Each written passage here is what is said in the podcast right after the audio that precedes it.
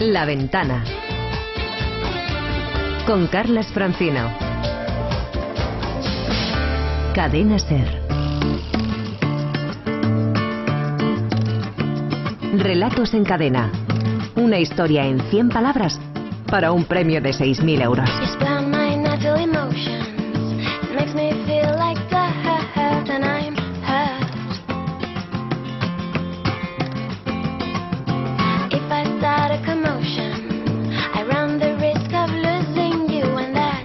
Faltan 20 minutos para que sean las 6 de la tarde, las 5 en Canarias. Saludamos ya al director de la Escuela de Escritores, Javier Sagarna. Buenas tardes, amigo. Hola, buenas tardes. ¿Qué tal, Javier? Bueno, esto ya, esto ya va en serio. ¿eh? Sí, sí, sí. Después de la presentación, de la puesta de largo, de la presentación del equipo de la, de la semana anterior, ya estamos en, en nuestra primera final semanal. Hemos recibido 663 Han con fuerza relatos a partir de la, de la frase de inicio que era a grandes zancadas sobre las olas. Yo creo que había ganas, ¿eh, Javier? Había muchas ganas, la frase era estupenda, la verdad es que la frase que nos dejó el ganador Ignacio Rubio, pues la verdad es que fue, fue era francamente motivante, ¿no? Daban muchas ganas de, de escribir a partir de ella. Había ganas, había gente esperando y bueno, 663, que yo creo que es uno de los mejores comienzos que recuerdo que hayamos tenido. ¿Que ha ¿no? predominado la temática así más, más, más fantástica, más surrealista o, o no? A ver, quitando las sirenas, que ha habido muchas sirenas por allí dando vuelta, y su padre Neptuno y, todo- y el resto de flora y fauna marinas, eh, quitando eso prácticamente, la verdad es que luego a partir de ahí ha sido muy variado. De hecho, lo van a ver, ¿no? Da para relatos de corte realista, da para relatos eh, absolutamente fantásticos, da para relatos de género. La verdad es que ha dado, ha dado mucho, muchísimo, muchísimo juego, ¿no? Ya, ya cuando lo, lo comentamos la- semana pasada, tenía muy buena pinta y desde luego ha dado mucho juego la frase. Bueno, enseguida saludamos a nuestros tres finalistas, porque de estas 663 propuestas ha habido que, que elegir a, a tres finalistas, pero vamos a, a saludar también a nuestro jurado especial de esta semana. Ya saben que en este concurso de relatos en cadena nos estamos siempre un- un paseo por librerías, por editoriales de España o de fuera de España. Hoy tenemos el placer de saludar a Pablo Mazo, que es el director de, de Salto de Página. Pablo, buenas tardes. Buenas tardes, Carlos. ¿Qué tal? Bienvenido. Gracias. Oye, para, para que lo sepa la gente, ¿des- ¿desde cuándo estáis en, en la aventura? ¿Cuándo, ¿Cuándo surge Salto de Página? Pues eh, la aventura surge a finales de 2006, eh, una locura que, que emprendimos eh, locura. Daniel, Martínez y yo mismo. Los primeros libros salieron en 2007 y bueno, y, y aquí seguimos a pesar de todo. ¿Con alguna característica especial? ¿Sois una editorial eh, que riega un terreno determinado o sois generalistas?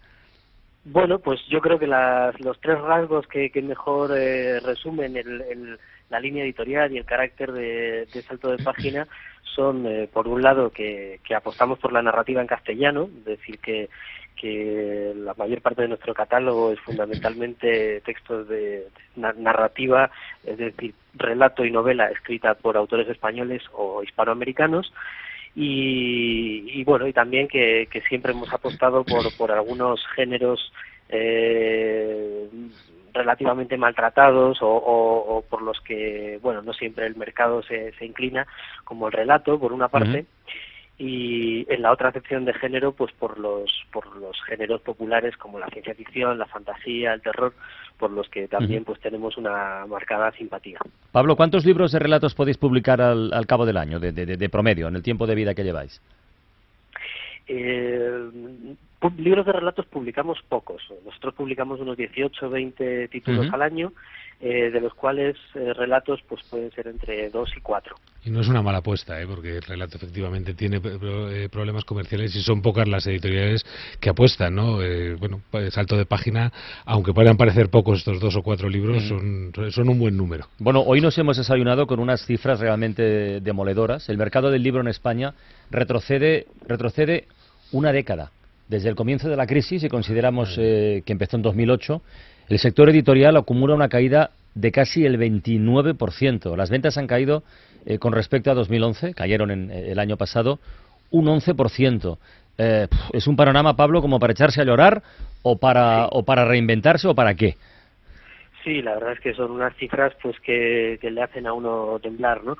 Eh, pero bueno, yo creo que hasta cierto punto, pues eh, en, el, en, el, en el ámbito de la cultura, yo creo que los, todos los que hemos eh, intentado o decidido trabajar desde aquí, pues, pues sabemos que, que las dificultades eh, siempre van a estar ahí. Nos ha tocado un momento muy malo, es cierto, eh, pero bueno, pues quizás si nos comparamos con otros eh, colegas de trabajo del ámbito cultural, como el cine o el teatro, pues no nos podríamos quejar tanto. ¿Sabes, ¿sabes la única cifra buena que, que, aparece en este, en este informe y que enlaza un poco con lo que decías antes? Lo de las exportaciones, sobre todo a Iberoamérica, que aumentan más de un 4%. Ajá. O sea que es una tendencia distinta, ¿no? Vosotros trabajáis la distribución de libros en América Latina, ¿no? Nosotros tenemos una buena distribución en Hispanoamérica, particularmente en México y Argentina, y bueno, y es cierto que, que esos momentos como este, ¿no? en el que el mercado nacional está está en, contracción, pues allí nos, eh, nos, nos, dan alguna alegría, efectivamente. Pues mira, Pablo, quédate con nosotros, que seguiremos hablando de, del sector y de, y de lo que hacéis en, en la editorial. Pero ya que hemos citado el tema de, de, Latinoamérica, vamos a saludar a nuestros tres finalistas y resulta que el primero nos está escuchando precisamente desde, desde Bolivia. Eh, vive en Santa Cruz de la Sierra, se llama Daniel Quezada, allí son ahora las 11 y 45 de la mañana, trabaja como contable en una empresa y ha llegado a esta primera final semanal de nuestro concurso de la, de la temporada. Daniel, buenas tardes, buenos días para ti. Buenas tardes para ustedes también, Elia. ¿Qué tal, Daniel? ¿Cómo va eso? Eh, bueno, la verdad que un poco nervioso y sorprendido porque hayan escogido mi, relato, ¿no? Bueno, pues es que recibimos cada semana muchísimos y los amigos de la Escuela de Escritores hacen una criba, examinan y al final se quedan con lo mejor. Exacto, y se eligen por un único criterio, un criterio que se llama calidad literaria. Quiere decir que si está aquí tu relato es porque, porque a los profesores de la Escuela de Escritores que lo hemos leído y que no, los hemos seleccionado es uno de los tres que más nos ha gustado. Daniel, ¿lo de escribir es, es reciente, es de hace tiempo? Eh, lo de escribir ha sido siempre un hobby, si se le puede llamar, más que todo un, gusto que, he tenido desde hace varios años y ya en estos últimos años intentar un poco eh, aprender más lo que es técnica, lo que es este, eh, no solamente las ideas a, a la hora de escribir, sino un poco escribir más correctamente, si se le puede decir, ¿no? ¿Siempre, siempre estás en, en, el relato corto o te has animado o te vas a animar con algún proyecto de, de más envergadura, Daniel? Eh, en realidad este, el cuento y, y, el, y, el, cuento breve o relato corto es lo que siempre me ha, me ha traído más, ¿no? Por la fuerza que, que, que, tiene y por lo... Este, mucha gente lo, a veces este, lo menosprecia, pero en realidad es un tema, es un género, una parte, una parte del género en el que tenés que elegir eh, con mucho más este, cuidado tus palabras, ¿no? Entonces ese reto siempre es lo que más me ha traído. Oye Daniel, cuéntanos una cosa que siempre preguntamos a nuestros concursantes, a nuestros finalistas. ¿Qué estás leyendo ahora mismo? ¿Qué, qué, qué libro o libros tienes entre manos que nos puedas recomendar? Eh, bueno, este, estoy leyendo el, este, eh, Papeles Inesperados, que es un libro que sacaron póstumo de, Cortázar, sobre varios escritos y varios que no fueron publicados en su momento. Eh, también tengo a medias el este, Danza con Dragones, que es el, ah, el Juego de Tronos, sí. El, de Juego de Tronos. Sí, sí, lado al otro, y también este, y también leyendo un poco autores nacionales como la señora Blanca Elena Paz, que tiene un libro de cuentos Teorema, que la verdad que es bastante bastante interesante para leerlo, ¿no? Muy bien, Daniel, que tengas muchísima suerte. ¿eh? En un ratito leemos los relatos y ya, y ya votamos.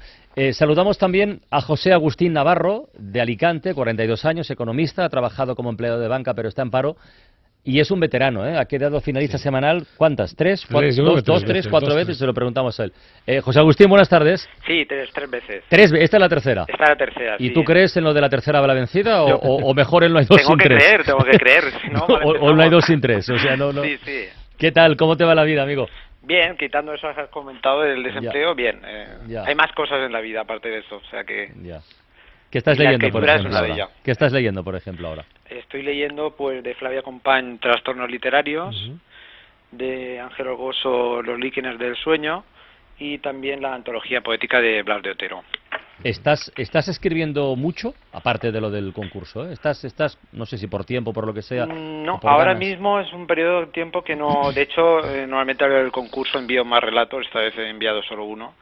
y sí que participo en algún otro concurso, y escribo algo de poesía, pero bueno, lo tengo que compaginar pues eh, con la oposición que estoy preparando, concursos, etcétera, o sea que es complicado. ¿De qué es la oposición, José Agustín? Alico.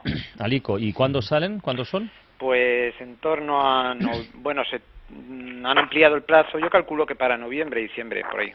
Bueno, pues, eh, pues a, darle duro y mucha suerte, amigo. Oye, gracias. Venga. Y el tercer finalista es de Gijón, tiene 41 años, se llama Juan Manuel Rodríguez, trabaja como funcionario de justicia en los juzgados. Juan Manuel, buenas tardes. Buenas tardes. ¿Qué tal? Y bienvenido al concurso, hombre. Muchas gracias. ¿Es la primera vez que enviabas relatos o no? No, no es la primera vez. Pero es la primera vez que llegas a una final semanal. Es la segunda. ¿La segunda ya? Sí. Pues ya perdemos la cuenta con tantas temporadas como, como llevamos. Juan Manuel, ¿qué estás leyendo ahora mismo? Que eso nos interesa siempre saberlo. Eh, Calle de los Ladrones, de Matías Senar. ¿Y qué tal? Está muy interesante.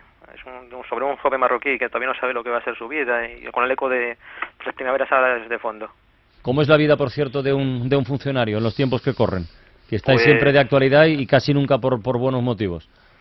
Bueno, después de cinco años de recortes y congelaciones, pues eh, eso siempre ha sido duro, ¿no? Para, para muchos compañeros, ¿no? Además, en la Administración de Justicia que nunca ha recibido la atención que se merece por parte de, de ningún gobierno, y menos de este. ¿Que has trabajado siempre como funcionario tú, Juan Manuel? Eh, sí, la mayor parte, sí. Bueno, El pues, oye, que tengas muchísima suerte, ¿eh? Muchas gracias. Bueno, pues vamos a, a dar lectura a los tres relatos finalistas y después votamos y elegimos al mejor, al que pasa a la siguiente fase. Yo recuerdo, para quien no lo sepa, porque siempre hay oyentes pues un poco despistados o que se han incorporado más tarde al programa, que este es el concurso mejor pagado de las letras españolas en proporción. Sí. Son 6.000 euros por 100 palabras. Cien palabras, efectivamente. Yo creo que es difícil, difícil. No, no sé, dicen por ahí planeta y esas cosas. Yo no creo que den dando por palabra, casi y, seguro que no. y de momento se mantiene. Y, y- y toquemos madera. Venga, el primer relato, el de Daniel Quezada, lleva por título Ficción 1. It was a A grandes zancadas sobre las olas que dejó una rueda al pasar por el agua, corro hasta el borde de la alcantarilla. Me acerco a la acera, lo que me ayuda a estimar mi altura, la cual no sobrepasa los 40 centímetros. Me doy cuenta de que el experimento tuvo éxito. El problema es que al parecer no ha sido contenido dentro del laboratorio, pero ahora comprendo que este no es mi mayor problema, ya que acabo de verme pasar, de tamaño normal, conversando al teléfono despreocupado. Can tell. Es un relato sin pausa ninguna, ¿eh? Es un relato sin pausa ninguna y es un relato eh, de ciencia ficción.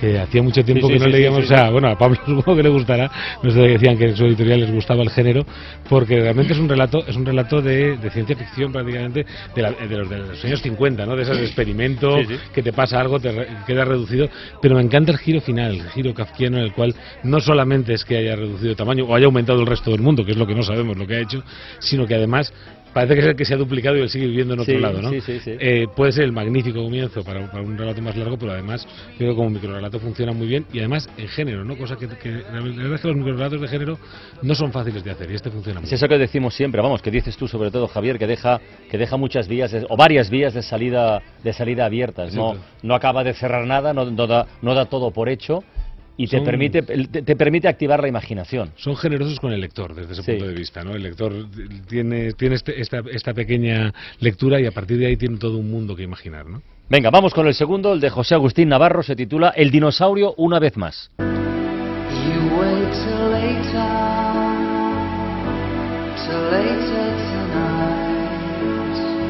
A grandes zancadas sobre las olas hasta volar. Primero, Roma. Allí introduce la mano en la boca de la verdad. Después, pilota su cuerpo hasta Vietnam, para emular a la niña de Napal. Más tarde, engulle un hot dog en una calle neoyorquina. También le levanta la falda el respiradero del metro y le incomoda. Así que sus escuálidos brazos aletean de nuevo. El Teatro Bolsoy. Ella, en el centro del escenario, es la bella durmiente. Se siente azorada, pues no sabe ruso, pero calcula que ya ha pasado suficiente tiempo y decide regresar. Cuando aterriza, su padre todavía está con ella y pesa mucho.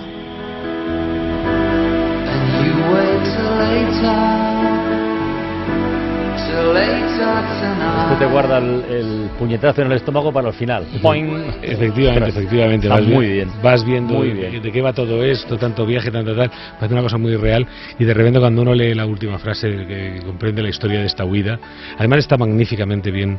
bien han ido dejando caer ¿no? la boca de la verdad, la niña del napam, el dolor ahí, el hot dog, las, las, la- las faldas que se levantan. Es decir, ha ido dejando caer todas las pistas, todos los elementos a lo largo de todo el relato. No solo está al final, efectivamente, pero todo el relato está ya trabajado para ir dándonos ese dolor, esa, esa, esa- angustia, to- todo eso que está sintiendo la niña que motiva toda esta huida, ¿no? Además, hay una cosa eh, que también me gusta del relato, es el, el título, ¿no? El, el tema del... Creo que si hay una mala idea a la hora de hacer un microrelato es seguir jugando con el dinosaurio de Monterroso, sí, sí, sí, excepto que se haga así excepto que se haga así Sí, sí. que realmente le ha dado una vuelta, una nueva vuelta absoluta, ¿no? Entonces la verdad es que a mí me parece un relato realmente notable. Como una crónica de dolor global. Está, está, está muy bien. Venga, vamos con el tercero, el de Juan Manuel Rodríguez, que se titula La huida. I kept my eyes open and tried to see. A grande estancada sobre las olas, cazador de nubes en el desierto, devorador de las lunas menguantes, tesoros perdidos en el lejano oriente y no sé cuántas fantasías más.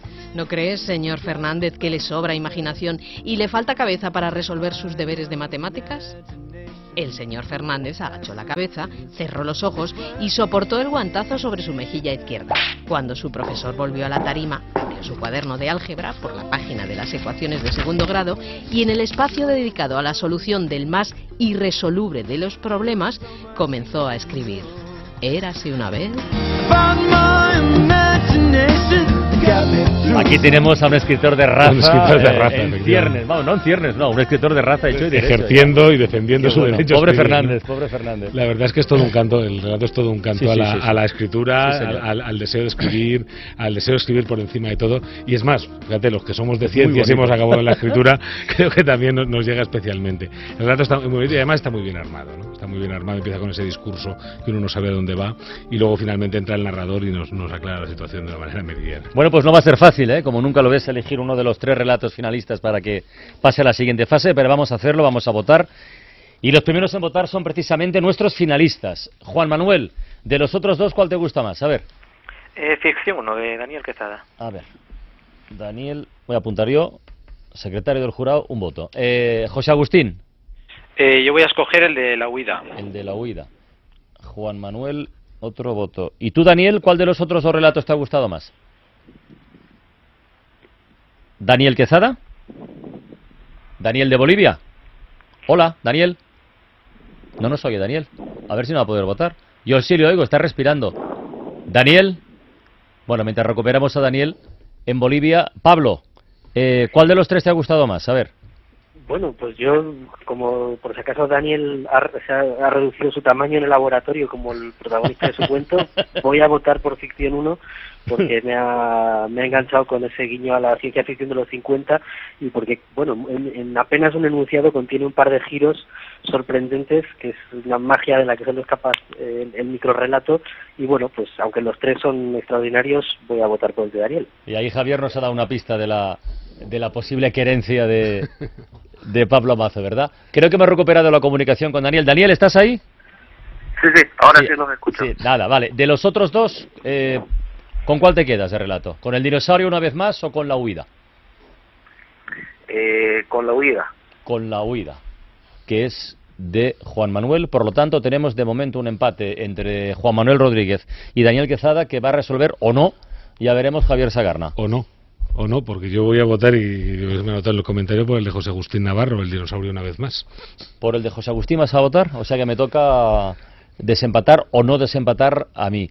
Yo me voy a quedar, igual que, que Pablo Mazo, el director de Salto de Página, tenía una querencia eh, por los géneros y en concreto por la ciencia ficción, a mí esta, en fin, esta elegía del escritor, a pesar de todo, eh, me ha robado el corazón. Yo me quedo con, con el de Juan Manuel Rodríguez y la huida.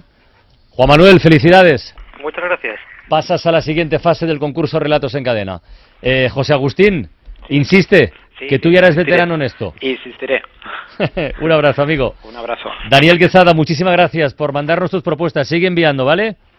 Muchas gracias a ustedes. Que tengas mucha suerte. Gracias. Venga, Bueno, Javier, pues ya tenemos- deberes para la próxima Ya semana. tenemos deberes y, Bueno. son, y tiene- es la frase. Bueno, la bueno, frase- esto casi no vale, ¿no? Bueno, bueno, que ya efectivamente, sí, casi, sí casi, vale. casi, casi no vale. Es la frase más conocida de toda la historia a la hora de empezar un relato. Érase una vez. Nada más y nada menos. Érase una vez, a partir de esta frase, y en no más de 100 palabras, tienen hasta el próximo sábado a las 6 de la tarde para enviarnos sus relatos a través de la página web www.escueladeescritores.com. Así a bote pronto, ¿por dónde olfateas que pueden ir los, los oyentes? Érase una vez crisis, érase una vez un país, érase una vez un... Yo sobre todo lo que les recomiendo es que huyan de los, de los cuentos infantiles. Dado que empezamos por esta frase, vámonos otro, a un lado que, que- en el que esta frase no resuene especialmente.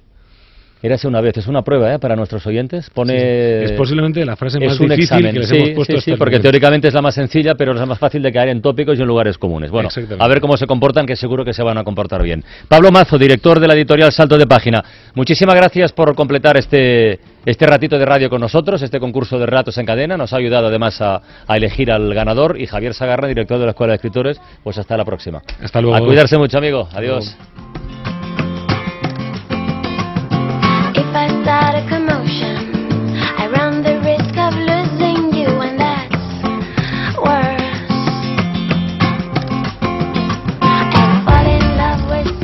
La ventana con Carlas Francino.